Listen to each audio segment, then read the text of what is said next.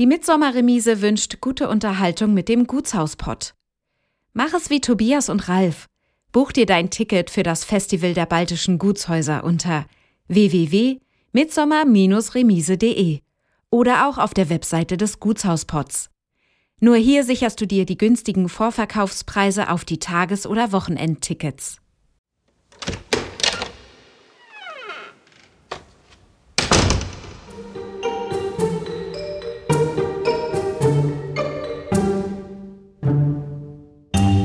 Wir haben uns reingestohlen in die Halle. Da war der Konsum auf der linken Seite. Es machte keinen heimeligen Eindruck. Es war ein kalter, kalter erster Eindruck.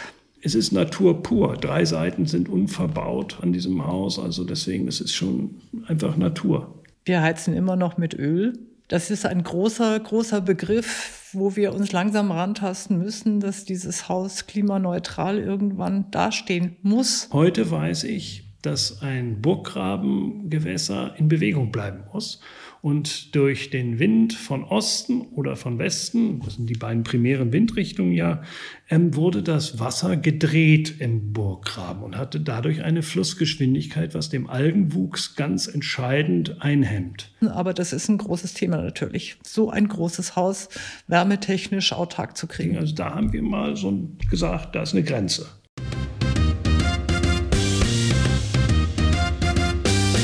Du hörst den Gutshausport. Geschichten aus denkmalgeschützten Gebäuden in Deutschland. Menschen und ihre Häuser. Zwischen Ideal und Wirklichkeit. Eine Podcast-Serie von Ralf und Tobias.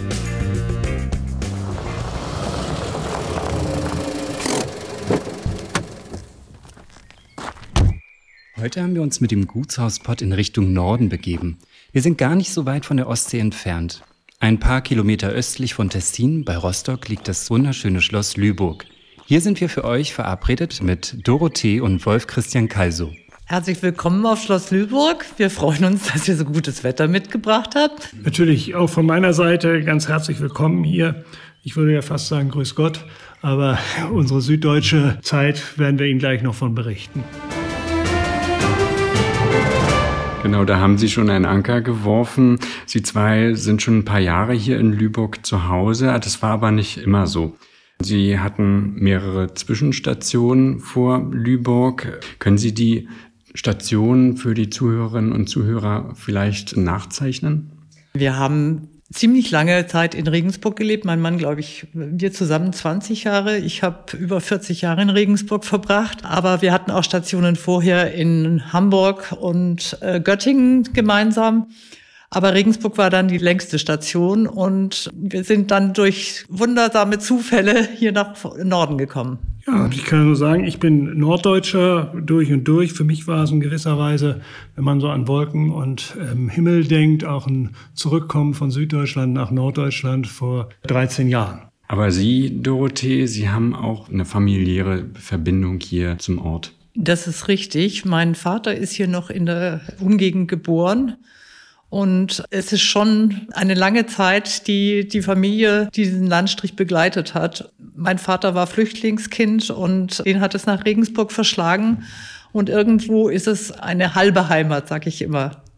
Halbe Regensburg, halbe hier aber auch eine familiäre Beziehung hier zum Haus. Die Beziehung zum Haus ist folgendermaßen, dass mein Urgroßvater hier als letztes gelebt hat mit seiner Familie und dieses Haus war der Familienmittelpunkt immer. Wundersam diese Weihnachtsfeiern, die hier die ganze Familie beherbergte. Diese Geschichten habe ich von Kind an gehört. Wann und wie sind Sie denn dann das erste Mal zu diesem Haus gekommen? Wie kam das, dass Sie hier Kontakt gefunden haben zum Haus? Ich bin mit dem Haus aufgewachsen und seinen Geschichten.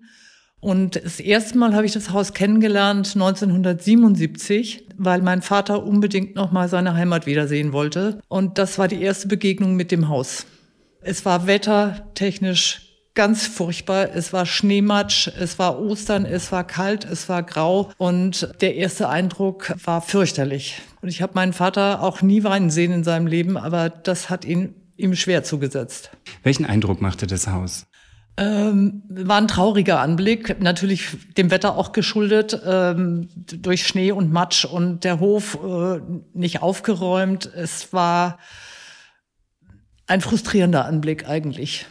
Und wir haben uns reingestohlen in die Halle. Da war der Konsum auf der linken Seite. Es machte keinen heimeligen Eindruck. Es war ein kalter, kalter erster Eindruck. Ganz anders als die Geschichten des Vaters. Vollkommen anders. Das war nicht in Einklang zu bringen. Die Geschichten aus der Kindheit und dieser Ersteindruck bei Betreten der Halle. Wie ging es Ihrem Vater damit? Der hat gelitten, wie ein Tier. Können Sie das Haus für die Zuhörerinnen und Zuhörer mal versuchen zu beschreiben, dieses Ensemble, was es hier gibt? Ja, also Sie müssen sich vorstellen, Sie kommen auf eine Insel.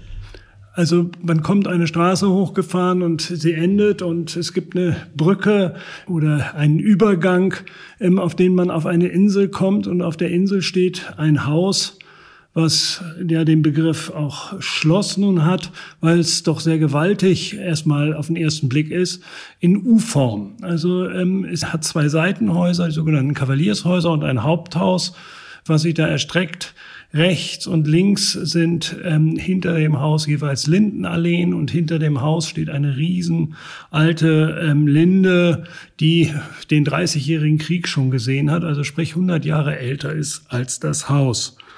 Begriff Gutshaus, Herrenhaus, Schloss, also es ist natürlich nur ein Herrenhaus und kein Schloss in dem Sinne, aber aufgrund der Größe hat das Dorf es Schloss getauft. Ist irgendwas zu den Architekten hier bekannt? Soweit ich weiß, kenne ich keinen Namen der Architekten hier.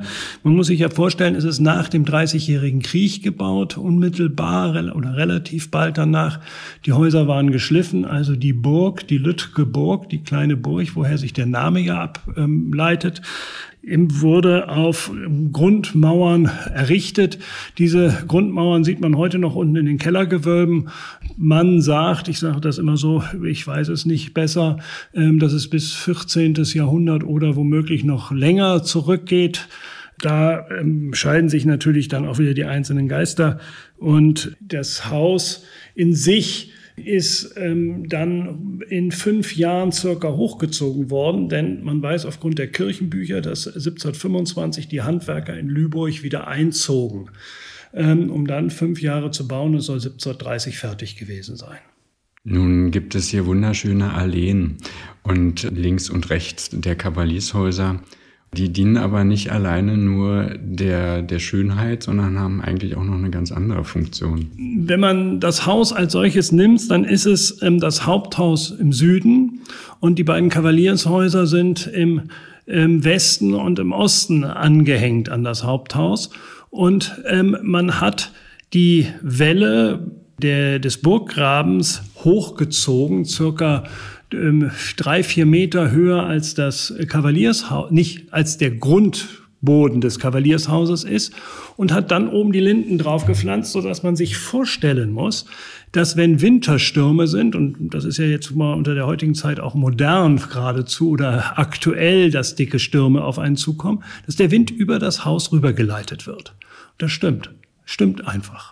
Nun ist auch die Familiengeschichte der Grafen von Bassewitz hier teilweise auch ein bisschen unterbrochen gewesen. Die Familie von Bassewitz hat dieses Herrenhaus errichtet und ist dann allerdings für mehrere Jahrzehnte nicht mehr vor Ort gewesen. Ist das richtig? Das ist richtig, ja. Äh, da kursieren die wildesten Gerüchte, dass ähm, der Besitzer ähm, aus Mecklenburg entfernt wurde weil er zu der damaligen Zeit wohl mit Knaben äh, sich verlustierte. Es ist nur ein Gerücht, äh, vielleicht ist was Wahres dran und dann wurde er des Landes verwiesen. Und später wurde es dann wieder zurückgekauft, ich glaube nach fünf Jahrzehnten oder so, hatte wechselnde Besitzer, keiner hat es hier lange ausgehalten, warum auch immer, kann man gar nicht nachvollziehen. Und dann äh, hat äh, einer wieder zurückgekauft. Und seitdem sitzt die Familie wieder in Lübeck. Das Nette an der Geschichte ist hier noch, dass wir gerade durch Zufall an die Kaufverträge der Zeiten von 1830 bis 1880 gekommen sind, wo genau diese Zeit ist, wo es außer der Familie war. Also nur anhand von Sütterlin und solchen haben wir natürlich Schwierigkeiten, das zu entziffern. Aber da stehen Schuldenstände drin, da steht alles Mögliche darüber drin.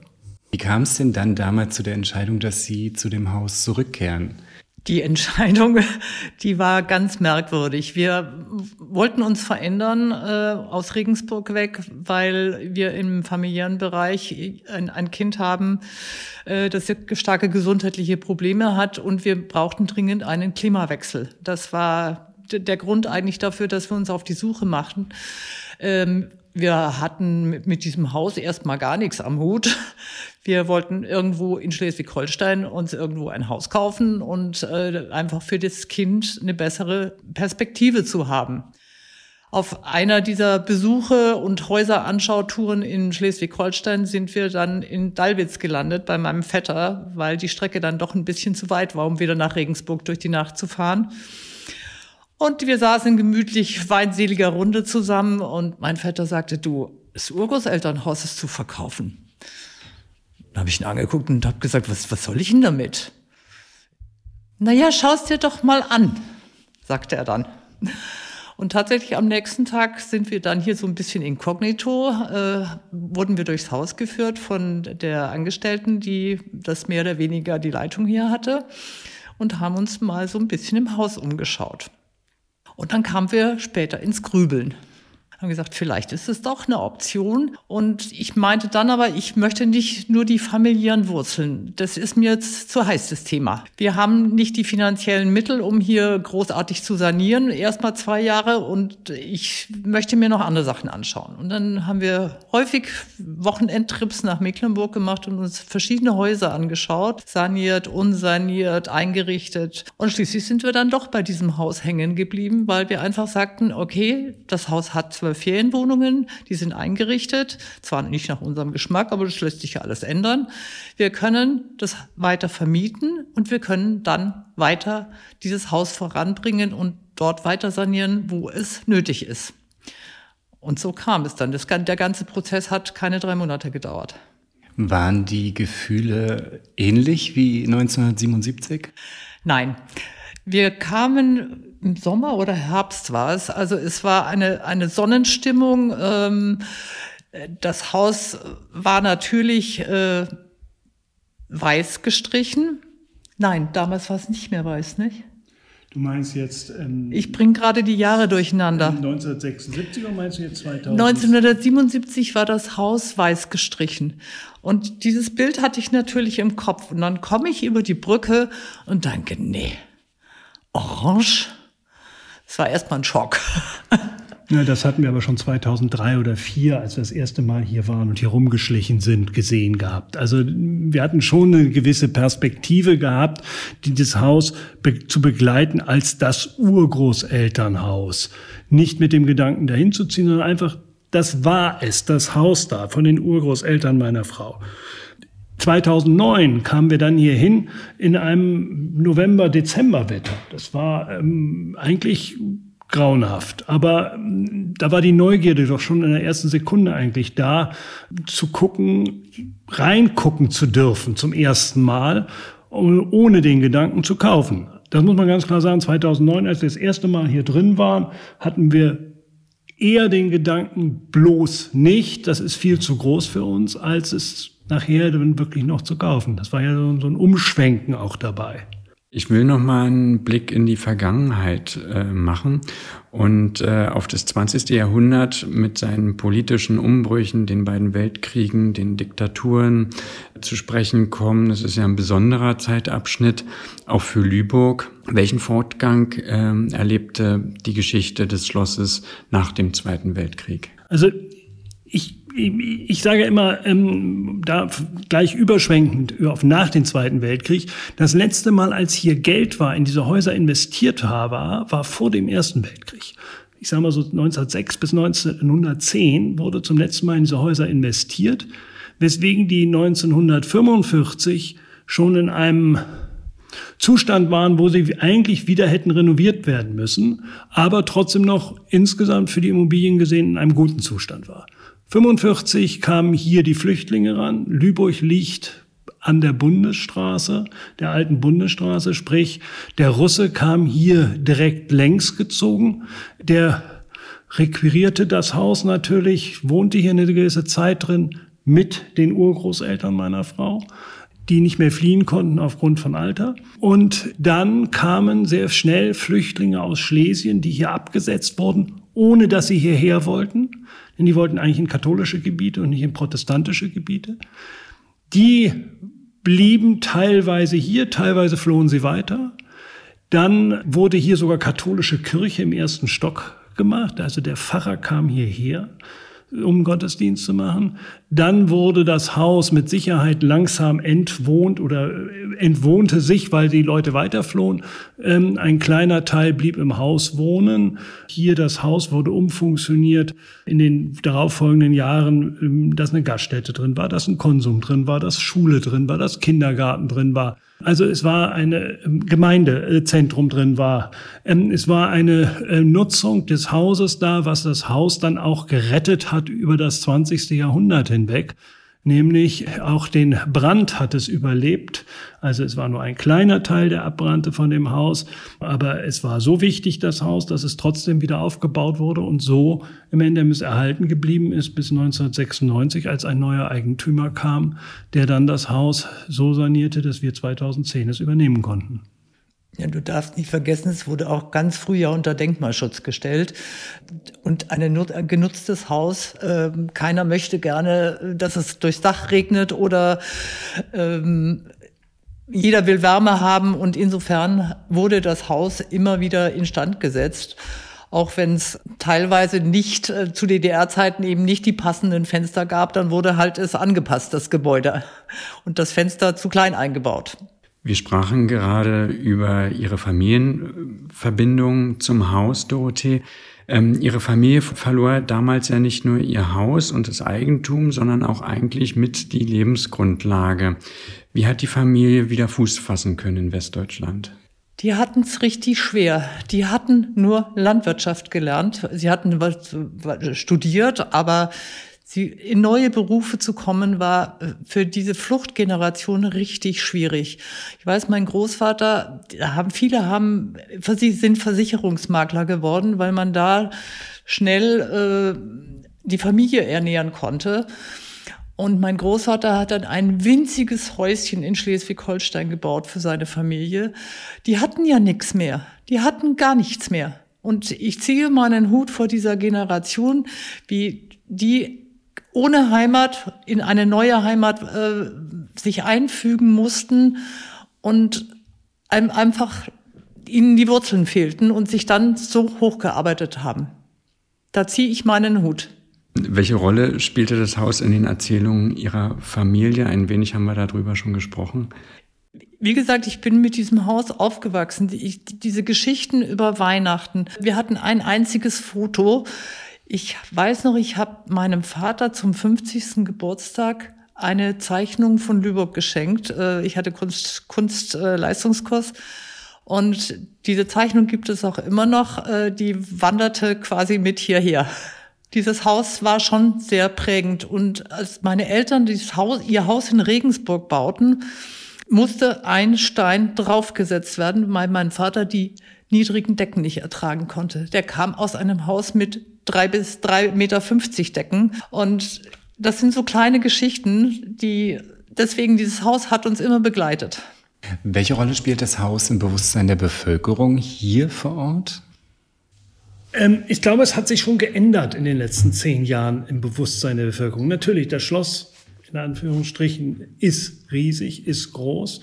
Ähm, aber zum anderen haben die Leute auch hier jetzt so langsam erkannt, dass da drin jemand wohnt, der arbeitet, der im Endergebnis den anderen Menschen drumherum nahe ist, ähm, der auch mal um Hilfe fragt und dieses Haus äh, im Endergebnis ähm, wieder mit viel, viel Leben gefüllt hat. Aber das hat eine Zeit gekostet, aber richtig. Also ich würde sagen, am Anfang, wie wir hier einzogen, wurden wir schon sehr argwöhnisch äh, begutachtet. Unser erster Freund war ein dreijähriger Junge. Der hat uns den Weg geebnet zu seinen Eltern und die sind auch noch hiesige Lüburger. Das war unser erster positiver Effekt hier in Lüburg. Und das hat sich dann über die Jahre gut weiterentwickelt. Das würde ich auch noch erweitern um den Punkt, dass wir noch das Glück hatten, dass noch die Tochter des letzten Försters hier lebte, die ähm, uns mit offenen Armen ähm, eigentlich empfing und ihr Sohn auch ähm, und sehr stark hier als Bürgermeister im Ort verbunden waren, die uns das Leben um ein Vielfaches einfacher machten, als wenn wir hier ganz neu gewesen wären. Aber da hat meine Mutter auch sehr viel investiert und meine Eltern, die haben über die Jahrzehnte Kontakt mit dieser Familie gehabt. Da, zu jedem Weihnachten, Geburtstag, da wurden Fotos ausgetauscht. Und äh, das Ganze, diese ganzen Pakete oder Briefe, die aus Lübeck kamen, die landeten äh, per Adresse bei der Zugehfrau meiner Mutter, damit dieser Name nirgendswo postalisch auftaucht. Das ging Jahrzehnte. Haben Ihre Eltern das miterlebt, dass Sie das Haus äh, zurückerworben haben? Nein. Leider nein. Der Vater ist 1980 gestorben, äh, meiner Frau, und die Mutter 2001. Sie schauen von oben zu. Was waren die ersten wesentlichen Entscheidungen, als Sie hier vor Ort das Haus übernommen haben? Haben Sie vorhin gesagt, die Wohnungen waren fertig, man musste sie nur noch wahrscheinlich umdekorieren. Wie sind Sie vorgegangen? Also wir hatten betrachtet auf das Jahr, das Glück, dieses Haus zu übernehmen, als es im Endergebnis gut gebucht war. Sprich mitten im Sommer, 1.7., gleich ähm, hier Hanse-Sale-Wochenende. Da lernten wir äh, mit einer Hochzeit gebucht, da lernten wir dieses Haus hier kennen, ähm, wie einerseits die Feriengäste draußen im Garten liegen wollten, andererseits die Hochzeitsgäste ähm, Hochzeit feiern wollten. Der Rasen war nicht ordentlich gemäht ähm, und ähm, die Hochzeitsgäste wollten Krach machen, die Feriengäste wollten die nächtliche Ruhe haben. So erlebten wir die ersten zwei, drei Wochenenden im Totalchaos, weil alle eigentlich uns unzufrieden waren. Und das muss jahrelang hier so ähnlich gelaufen sein, sodass wir eigentlich innerhalb von wenigen Wochen wussten, wir müssen es anders machen. Wir müssen trennen zwischen einerseits Festivitäten, andererseits ähm, Hochzeitswochenenden. So trennen wir das jetzt jahreszeitlich, wochenendmäßig und so weiter. Und, und haben das Haus so erlebt. Das andere war natürlich, wie haben wir die Schwachstellen des Hauses erkannt? Die Schwachstellen waren einerseits die Dächer der Kavaliershäuser, die einfach ich nenne es jetzt mal brüchig waren, also saniert werden mussten. Andererseits ähm, hatten wir hier noch ein Büro drin, was auch nicht unbedingt förderlich war für, ein, ähm, für eine Gesamtnutzung unter touristischem oder auch Hochzeitsgesichtspunkten. Und das ganze Gesamtambiente musste deutlich gehoben werden. Ein Parken im Innenhof war damals möglich, das ist heute nur noch zum B- und Entladen erlaubt. Aber Sie haben auch doch noch ein bisschen selbst Hand angelegt. Bisschen ist gut gesagt. Also wir, wir sind, die ersten Jahre haben wir echt reingeklotzt. Äh, wir waren so zuständig für die Hiwi-Arbeiten, so Farbe runter, Putz abhauen und dann musste der Handwerker ran, weil wir einfach nicht äh, vom Gewerbe sind. Und ehe wir da Pfusch machen, soll lieber der Handwerker kommen. Wir hatten das große Glück, dass wir im ersten drei Monaten, glaube ich, äh, jemand kennenlernten, der hier ganz vorsichtig an die Tür klopfte, seinen Hut in der Hand hielt und sich vorstellen wollte, er hätte hier ganz viel in diesem Haus gemacht. Und dann kamen wir mit ihm ins Gespräch. Brachte sich in Position für die nächsten Jahre. Ja, das tat er allerdings. Und das war aber unser großes Glück, weil dieser Mann hat die alten Steine im Blut. Der sagte uns auch ganz klipp und klar, wenn wir kamen, äh, die Kosten, die Kosten, können wir nicht irgendwie einsparen. Beton mache ich nicht. Alte Steine. Der hat im Keller ein Kreuzgewölbe geschlossen. Das dauerte mehrere Wochen. Da kam er wirklich jeden Tag, jeden zweiten Tag und setzte wieder einen Stein ein, damit das Kreuzgewölbe wieder im Originalzustand zu sehen war. Also dieser Mann begleitet uns bis heute.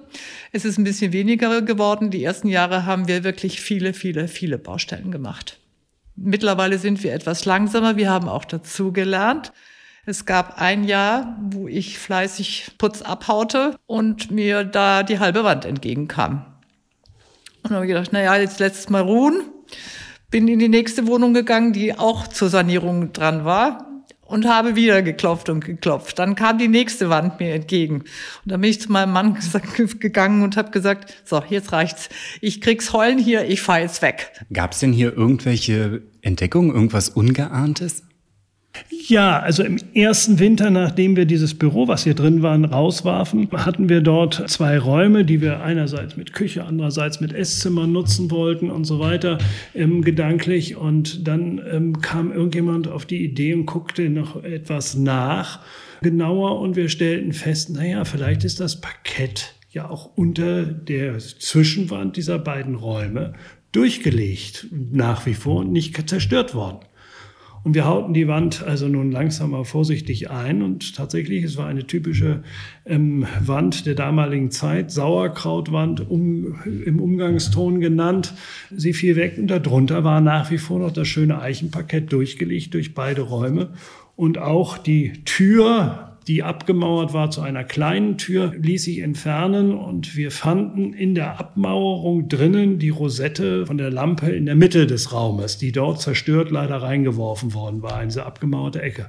Das sind so kleine Fundstücke, die wir große Freude drin hatten. Ich denke auch an diese Vase, die Geschichte kennst du noch, ähm, dass eine Tante von dir irgendwann das Haus in den 70er Jahren besuchte, die Treppe hochging und nur trocken gesagt haben soll, da steht das scheußliche Stück noch.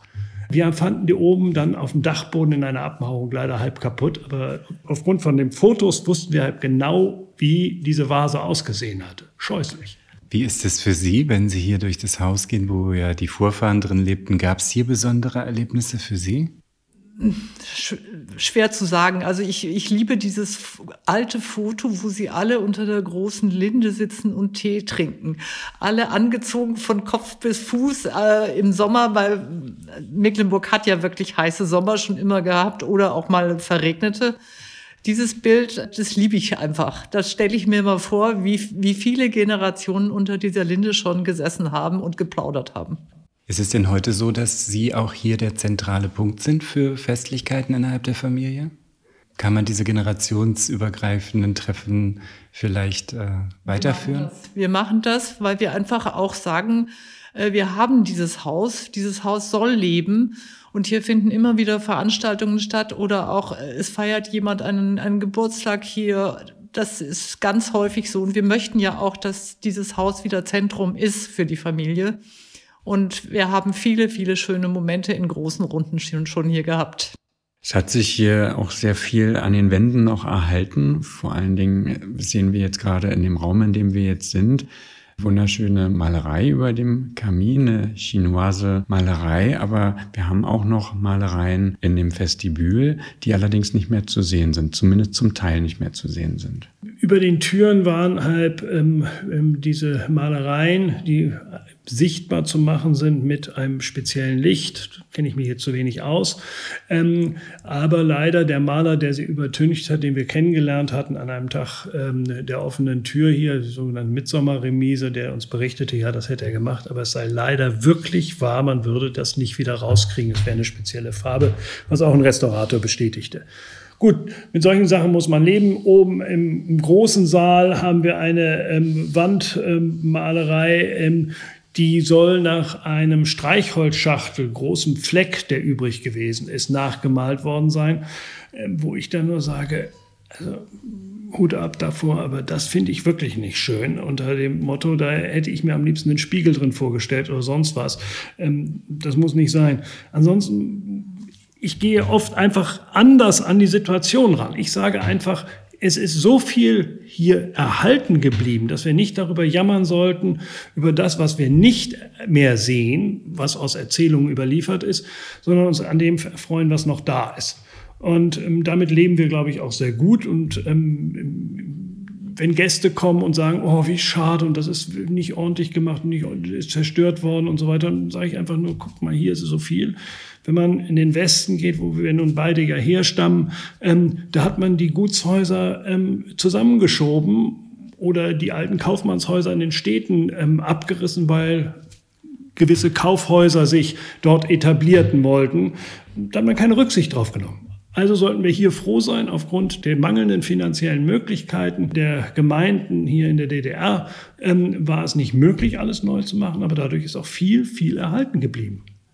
Und halt die gute Substanz dieser Häuser, wohin ich schon sagte, 1906, 10 das letzte Mal saniert, die haben gerade mal so eben gehalten bis zur Wende. Was denken Sie denn, was Sie antreibt, das große Haus jetzt instand zu halten und zu bewirtschaften?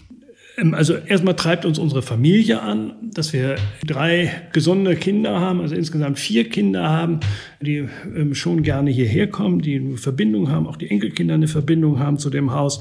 Das ist das einige. Dann treibt uns auch der Kredit an, den wir ähm, monatlich abzahlen dürfen, noch ein paar Jahre lang. Auch das ist, ist ein ganz klares Thema, was einfach notwendig ist.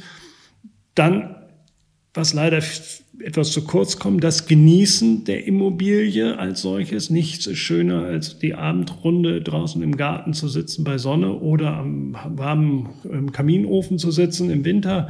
Ähm, dann genießt man schon. Und wenn ich dann an Heiligabend denke, die, wenn die Kinder da sind oder dadurch, dass die Große schon verheiratet ist, dann Silvester alle da sind und man feiern kann, das treibt einen schon an. Ich denke, dieses familiäre, das ist das Allerwichtigste für uns. Das ist auch das, was wir mit unseren Gästen leben wollen. Wir wollen kein Schlosshotel sein. Wir wollen einfach einen grusamen, schönen Ort bieten, wo man durch die Gastgeber auch wir kommunizieren viel mit unseren Gästen, das möchte ich eigentlich ausdrücken. Und das ist das, weshalb wir mittlerweile sehr viele Stammgäste haben und es immer ein großes Hallo gibt, wenn sie wieder da sind. Sie kennen alles und dann kochen wir teilweise auch zusammen. Der, der Gast liefert die Pilze, da kenne ich mich immer nicht so gut aus. Und dann kochen wir da gemeinsam oben in der Küche und haben einfach einen netten Abend. Auch solche, solche Gäste haben wir mittlerweile deutlich mehr. Und das ist ganz wunderbar. Wenn Sie zurückschauen auf die Zeit, die Sie jetzt hier am Schloss, am Herrenhaus, am Gutshaus verbringen, gibt es Dinge, die Sie immer wieder so tun würden, gerade puncto Instandsetzung, oder gibt es Dinge, die Sie nie wieder so tun würden? Also Instandsetzung würde ich jetzt an meinen Mann verweisen, der ist für diese Dinge, hat er die leitende Funktion. Viele, viele Dinge haben wir intuitiv, würde ich sagen, richtig gemacht. Da mag der vorhin angesprochene Handwerker eine Rolle spielen, da mag der Restaurator, den wir durch ihn kennenlernen, lernten, eine Rolle spielen. Da mag unser eigener Geschmack eine Rolle spielen, aber wir haben natürlich auch dicke Fehler gemacht. Ähm, einen den dicken Fehler, den ich ähm, immer wieder in den letzten zwei Jahren so richtig aufs Brot geschmiert bekomme, ist, dass ich ähm, die Brücke oder den Übergang zum Hause ähm, gleich nachdem wir hier waren, also elf oder zwölf, ähm, zugeschüttet habe. Die Brücke ist in sich nicht sehr stabil mehr gewesen und ähm, der Wasserdurchfluss war nur noch bedingt gegeben und so weiter. Und das Betonrohr, ein sehr großes Betonrohr, war einfach brach zusammen. Da habe ich gesagt, komm, Henry, wir machen, füllen das mit Beton, dann haben wir das ganze Thema weg. Das war ein dicker Fehler, denn heute weiß ich, dass ein Burgggrabengewässer in Bewegung bleiben muss. Und durch den Wind von Osten oder von Westen, das sind die beiden primären Windrichtungen ja, ähm, wurde das Wasser gedreht im Burggraben und hatte dadurch eine Flussgeschwindigkeit, was dem Algenwuchs ganz entscheidend einhemmt. Ja, ich habe es zugemacht. Und jetzt machen wir im kommenden Jahr oder im Winter ähm, diese, ähm, diesen Übergang wieder auf, weil er halt A baufällig ist und B, wir brauchen das, um diesen Graben wieder in einen ordentlichen Zustand zu bringen mit Ausbaggern und so weiter. Und ähm, ich sage mal, ein Thema, was natürlich auch immer wieder, da haben wir aber auch alles richtig gemacht eigentlich, ist, dass wir keinen Beton eingesetzt haben hier im Haus als wir unten dieses mit dem Gewölbe hatten, das Thema, da war es kurz davor und gleichzeitig hatten wir noch ein paar Polen, die hier also uns auch halfen, was zu machen und die sagten, als sie das unten sahen, Beton, Beton. Nicht da einen Handwerker mauern zu lassen, der ein Kreuzgewölbe wieder zumacht. Glück gehabt. Nun ist ja die emotionale Bindung zu einem Haus, in dem man lebt oder leben will, das eine und der juristische Rahmen dann möglicherweise das andere. Da spricht man dann vielleicht von Denkmalschutz oder vom Brandschutz. Kann es manchmal vielleicht auch zu einem Motivationskiller werden oder kam das bei Ihnen gar nicht vor? Eigentlich Glück gehabt. Also Denkmalschutz in Mecklenburg ist ein bisschen eine andere Geschichte wie in Bayern. Da kenne ich Leute, die sagen, tut mir leid, also die Vorstellungen, die ihr da habt, die kann ich mir nicht leisten. Also hier in Mecklenburg haben wir eigentlich relativ viel Glück gehabt. Wir haben sehr guten Kontakt immer zum, zum, zu den Behörden gehabt. Und Wir konnten ganz viel machen, natürlich immer in Abstimmung wieder. Äh, ein großer Punkt war, wie wir die Kavaliershäuser neu gedeckt haben. Da gab es eine Auflage, wo es hieß, Fledermausgauben müssen wieder drauf. Und da haben wir schon etwas geschluckt, ähm, beziehungsweise wir hatten die Wahl zwischen Tonnen. Zwischen den, Klassiz nee, zwischen den klassizistischen Gauben einerseits und den Fledermausgauben andererseits weil das Haus im Klassizismus umgebaut worden war und es auch diese klassizistischen Gauben schon auf dem Haupthaus gab. Der Vorgänger sie nur kombiniert hatte in Absprache mit dem Denkmalsamt, was aber stilistisch ein fürchterlicher Fehler eigentlich ist, ähm, ähm, gab es auf dem Haupthaus sowohl Fledermaus als auch klassizistische Gaube. Und wenn wir uns auf die Hinterbeine gestellt hätten, hätten wir mit Sicherheit wahrscheinlich eine Genehmigung bekommen. Auch für die klassizistische Gaube hätte nur optisch das Haus total verschandelt. Und ich kann nur sagen, bin sehr glücklich dafür, dass wir uns damals anders entschieden haben. Ähm, es hing auch eine gewisse Förderung mit dran, dass das Denkmalsamt natürlich etwas mehr Möglichkeiten auch hatte, Druck zu machen. Es hat auch beim zweiten Mal, wo wir das Denkmalsamt relativ als Leitfunktion auch brauchten, in letzter Konsequenz ist der Eingang zum heutigen großen Saal. Dort ähm, haben wir einen Solobau hingestellt, tatsächlich aus Beton, weil er nicht anders finanzierbar war, aber der hat keinen Kontakt zum alten Mauerwerk. Da haben wir mit dem Denkmalsamt um die Quadratzentimeter der Größe des Podestes gefeilscht. Aus unserer Sicht, je größer das Podest, umso besser, um einfach mehr ähm, Lebefläche außerhalb des Saales zu haben. Für das Denkmalsamt war es, um die Optik auf das Ensemble nicht zu schädigen, je kleiner, desto besser. Es ist ein Kompromiss rausgekommen. Ein Kompromiss, aber mit dem, glaube ich, beide Seiten sehr, sehr gut leben können heute. Und ich sage nur, das ist klasse. Es gab aber auch eine nette andere Geschichte. Und das war, irgendwann rief ich beim Denkmalsamt an und sagte, ja, wir wollen die Halle neu streichen. Die war in so einem leicht Schweinchen-rosa Ton gestrichen vom Vorgänger und ähm, hatte auch noch Neonlampen drin, Neonröhren drin. Und ich sagte, ja, wir wollen die neu streichen, auch neu beleuchten und so weiter. Und die Kinder stellen sich vor, so, so ein Rostrot oder sowas. Und ähm, Darauf sagte das Denkmalsamt, nee, nee, unbedingt eine Probe schicken, bitte gleich auf eine Papierrolle oder sowas, und damit es auch ein bisschen größer ausstürkbar und so weiter. Darauf sagte ich, oh, ist das nötig? Wir sind schon, haben schon angefangen und so weiter. Die Farbe hat der und der angemixt. Ein Restaurator, den wir gut kannten oder kennen. Und darauf sagt das Denkmal, auch wenn der das gemacht hat, dann könnt ihr gleich streichen. Auch solche Kompromisse gibt's. Welche Projekte stehen denn gerade im Moment hier an? Fürs Haus, glaube ich, müssen wir Duce Duce fahren. Einfach ähm, die nächste größere Aufgabe sind Fenster ähm, zu wechseln. Da müssen wir jetzt drei oder vier dringend machen. Ansonsten werden wir im Haus uns, glaube ich, ja, Küche wolltest du noch gerne machen hier unten im Gastrobereich. Ähm, aber ansonsten ist unser Hauptprojekt außerhalb der Insel eigentlich. Das ist einerseits der Übergang, der neu gemacht werden muss, andererseits der Park, der gemacht wird. Das Ganze ist ein EU-Förderprojekt mit vier, fünf anderen Parks hier in der Umgebung, die teilweise genau die gleiche Problematik haben. Ursprünglich stand da auch mit drin, man will die Parks wieder in seinen Originalzustand bringen, auch oder Urzustand oder wie auch immer. Die Frage ist nur, ähm, das Ganze ist ja nun schon vier, fünf Jahre in der Pipeline, diese ganze Entwicklung, dass wir auch da ein Umdenken drin haben. Der Grundwasserspiegel ist ein Großteil des Jahres deutlich tiefer, als er in der früher war. Ähm, was hat das für Auswirkungen? Die Krankheiten der Bäume, was haben die für Auswirkungen? Kann man noch guten Gewissens die Bäume pflanzen, die wir im Barock hatten? Oder muss man nicht tatsächlich auf, ich nenne sie jetzt mal nordamerikanische Bäume gehen, die schon viel, viel länger ähm, mit dem Klima leben, was hier in Zukunft erwartet wird?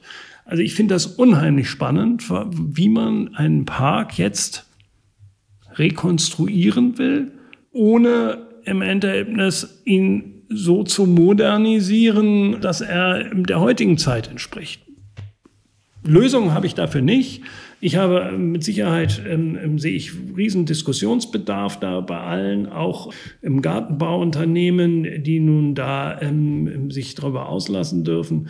Der Verlust, den wir pro Jahr hier an schönen Bäumen haben, ist immens, nenne ich es jetzt mal. Also es sind immer wieder welche. Die Eschen sind ausgefallen, alle, ähm, dem sie abgestorben sind durch das Eschensterben. Wir haben hier auf der Insel auch Probleme mit ähm, der Linden teilweise, wobei die in Relation noch ähm, es denen gut geht. Die große Rotbuche hat einen Riesenast dieses Jahr abgeworfen. Die eine andere Buche hat eine schwere Krankheit und fällt aus in Zukunft.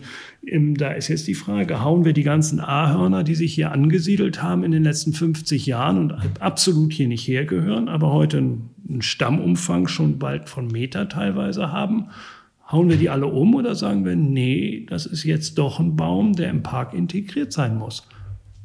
Ich finde das absolut spannend, was da jetzt auf uns zukommt. Und das ist mit Sicherheit das Projekt der nächsten zwei Jahre, was uns äh, am meisten beschäftigen wird.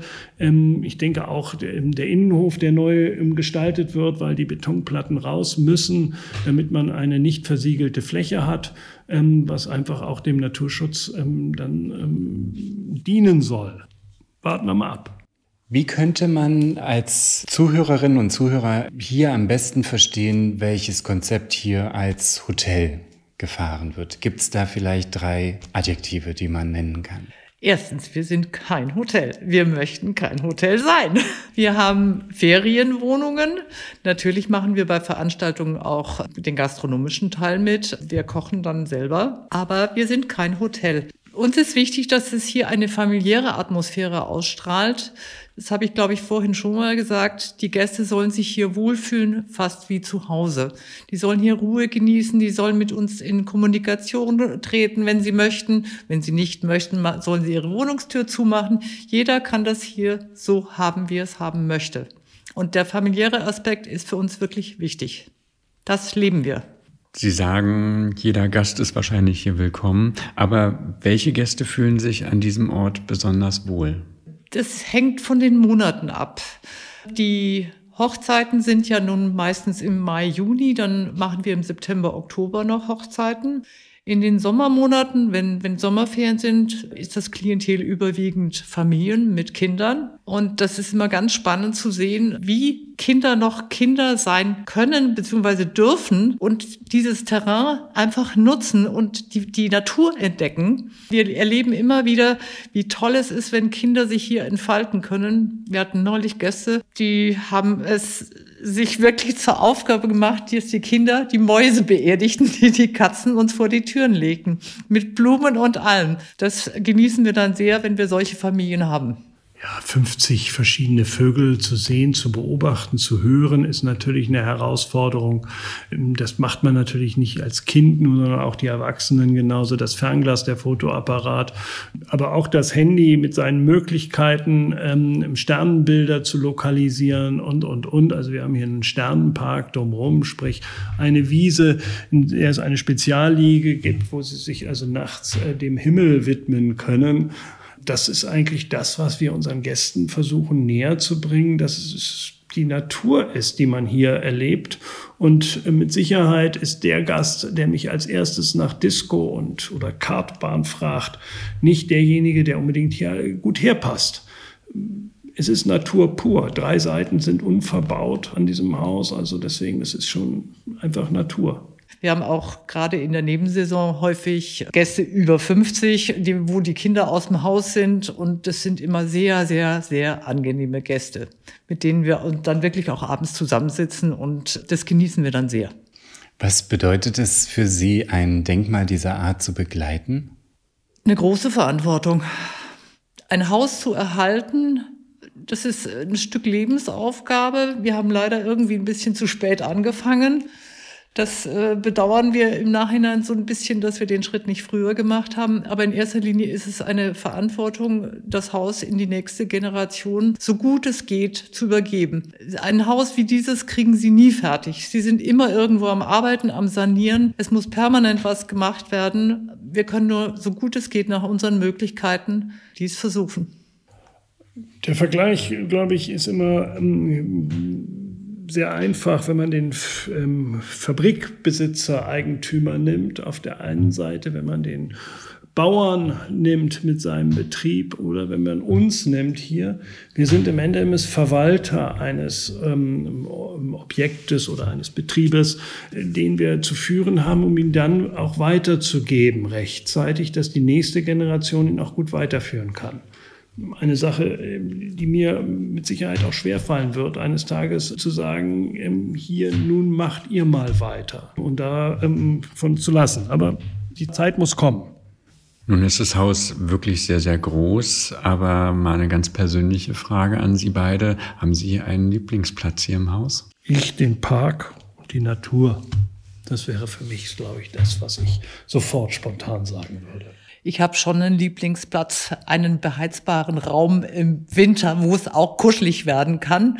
Ja, aber ich äh, hätte gerne noch einen anderen Lieblingsplatz, aber den haben wir in 13 Jahren nicht geschafft zu verwirklichen. Hinter dem Haus gab es einen großen Balkon. In den 60er Jahren war der wohl baufällig und wurde abgerissen. Man sieht noch die, die Reste am Mauerwerk, wo der Balkon mal war. Und es gibt auch ein, ein wunderbares Foto davon. Das wäre mein Lieblingsplatz. Aber mein Mann, der ist ja immer so pragmatisch, hat er ja auch immer recht. Aber die schönen Dinge bleiben dann halt manchmal auf der Strecke und ich träume weiter von meinem Balkon. Vielleicht erlebe ich ihn ja noch. Wenn Sie jemand mit einem ähnlichen Vorhaben einen Ratschlag geben würden, welcher wäre das? Such dir möglichst schnell andere Gutshausbesitzer und schau, dass du in Kommunikation mit ihnen treten kannst. Du kannst unendlich viel lernen. Und äh, für dein eigenes Haus äh, einfach das Optimum an Handwerkern und äh, Informationen, Tipps. Du kriegst so viel da wieder. Das ist das Allerwichtigste, fände ich das. Sei jung genug, wenn du damit anfängst. Also das ist das Resümee, was wir natürlich so ziehen, weil wir doch relativ alt waren, als wir damit angefangen haben. Es braucht eine lange Zeit und es ist nicht nur diese Zeit mit Geld zu ähm, managen, sondern man muss einfach auch tatsächlich sagen, ähm, man muss in so ein Haus hineinhorchen und auch von gewissen Projekten lassen können, die einem nicht ähm, wichtig sind. Wir haben oben eine dritte Etage theoretisch, die man ausbauen könnte. Da haben wir für uns beschlossen, nein, das ist einfach nicht rentabel vielleicht auf der einen Seite. Die Leute äh, gehen nicht so viel Treppenstufen argumentativ. Die Saison ist zu kurz, um noch mehr zu haben, personaltechnisch ähm, das auch noch zu bewältigen. Also da haben wir mal so gesagt, da ist eine Grenze. Wie sehen Sie die Zukunft für das Haus? Gibt es eine Vision? Also mir wäre wichtig, dass man immer mit als erstes sieht, dieses Haus im Einklang mit der Natur zu betrachten. Mit dem Park hat das Haus eine Riesenchance, den Veränderungen der Zeit jetzt auch zu trotzen. Es wird ähm, viele Sorgen geben, die wir bewältigen müssen, aber auch die oder muss die Bevölkerung, also der Urlaubsgast auch sehen. Wasser ähm, genügend zu haben, oder im Überfluss zu haben, sind Probleme oder gar kein Wasser zu haben, wird das nächste Problem sein. Ich meine hier nicht Leitungswasser, ich meine Wasser in der Natur zu haben. Wie können wir den Stürmen trotzen? Ein Riesenproblem, was ich jetzt auch sehe ähm, für die Zukunft. Wie können wir der Hitze trotzen? Da hat so ein altes Haus riesen, riesen Vorteile, weil es einfach die Kühle hält, auch die Wärme hält im Winter. Da sind auch große Vorteile drin. Und ja, ich würde sagen, die Vision ist einfach, ähm, es so zu erhalten und dann einfach auch wieder weiterzugeben mit dem Gedanken. Also die Vision, dieses Haus so zu gestalten, dass wir, wir heizen immer noch mit Öl, das ist ein großer, großer Begriff, wo wir uns langsam rantasten müssen, dass dieses Haus klimaneutral irgendwann dastehen muss. Und das wird ein langer Weg sein, weil wir erstmal, wir hatten eine sehr gute Beratung, Gott sei Dank. Wir haben einfach lernen müssen, dass wir das in ganz kleinen Schritten angehen muss, damit man auch wirklich den Bedarf erkennt. Das geht erstmal das erste Jahr nur mit Messeinrichtungen, dass man erstmal weiß, wie viel Wasser, wie viel Strom, was brauchen wir überhaupt. Also das ist äh, so meine Vision, wo wir beide uns erstmal noch rantasten müssen. Aber das ist ein großes Thema natürlich. So ein großes Haus wärmetechnisch autark zu kriegen. Nun hat der Podcast ja den Untertitel oder den Zusatz zwischen Ideal und Wirklichkeit. Die Frage an Sie beide, entspricht das, was Sie bisher geschaffen haben, auch dem, was Sie sich ursprünglich mal gedacht haben? Ursprünglich haben wir uns ja gar nichts gedacht. Wir sind ja reingestolpert in den Kauf dieses Hauses. Das ging ja doch verdammt schnell. Meine Frau hat es am Anfang nicht ganz so deutlich gesagt, aber eigentlich fing unsere Idee an, wir kaufen uns eine Ferienwohnung oder ein kleines Haus im Norden. Das, was hierbei rausgekommen ist, ist ja ein Mammutprojekt. Aber das kam so schnell, dass wir eigentlich darüber nur bedingt nachgedacht haben. Wir haben auch nur bedingt über die Probleme eines solchen Hauses nachgedacht. Wohl schon erahnen, was dahinter steckt.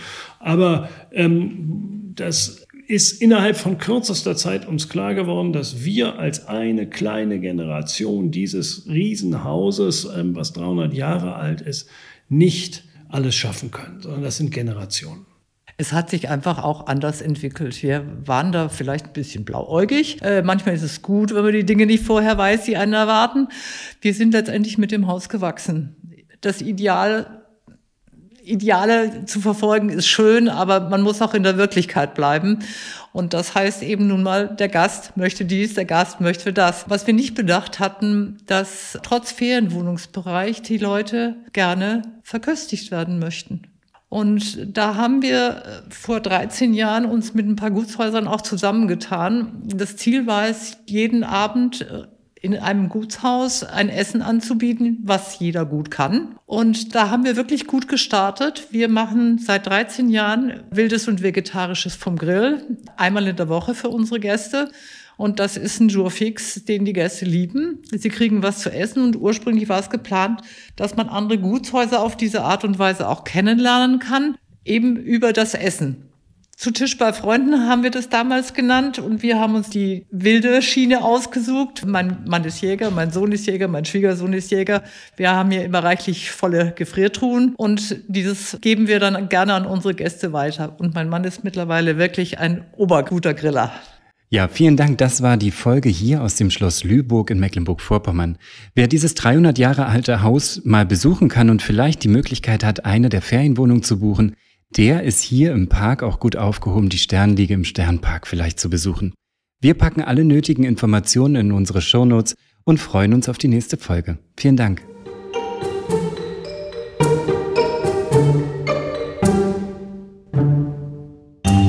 Schön, dass du unseren Podcast gleich bis zum Ende gehört hast. Wenn dir dieser Podcast gefallen hat, hinterlass uns gerne eine 5-Sterne-Bewertung in deiner Podcast-App. Und wenn du mehr von diesem Gutshauspod hören möchtest, dann abonniere gleich hier unseren Podcast und unseren YouTube-Kanal. Wir freuen uns auf dich. Bis bald.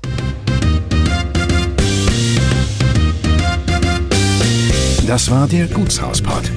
Bildmaterial zu den Folgen findest du auf www.dergutshauspod.de und natürlich auch auf Instagram.